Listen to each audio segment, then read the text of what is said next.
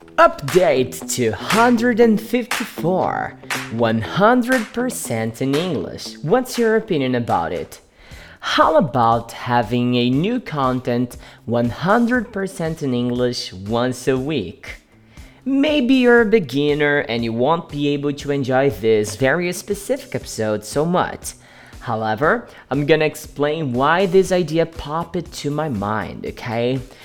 It was a Friday night and I was talking to some of the VPFIers who consume our content through Instagram, YouTube, and of course our other platforms. And they asked me if it was possible for me to record programs like I did during my vacation in July. Just to make it clear, I was on vacation and I said to myself, why not recording a new episode in English every single day of my vacation, huh? I'm gonna have more free time and it's gonna be good for me to practice more and more my script production, right? In July, our podcast hit a new record.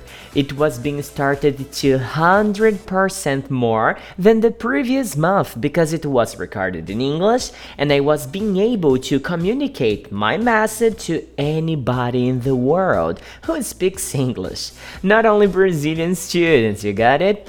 So here's the thing. I intend to take one day from the updates to record episodes 100% in English, and I intend to do that on Saturdays, okay? In these episodes 100% in English, I intend to be less of a teacher and become more of a friend of yours speaking English with you, trying to help you improve your listening and that's exactly why I'd love to know your opinion about it. All the episodes 100% in English are gonna have the scripts on our Telegram, Facebook, and WhatsApp group, okay? And the topics are gonna be really wide open. One week we can be talking about music, and in another one we can talk about pets, right?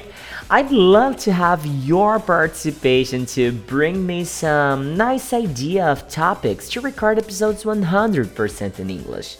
Can you help me out, VPFire? I will end this episode with the very first question I asked you. What's your opinion about it? Huh?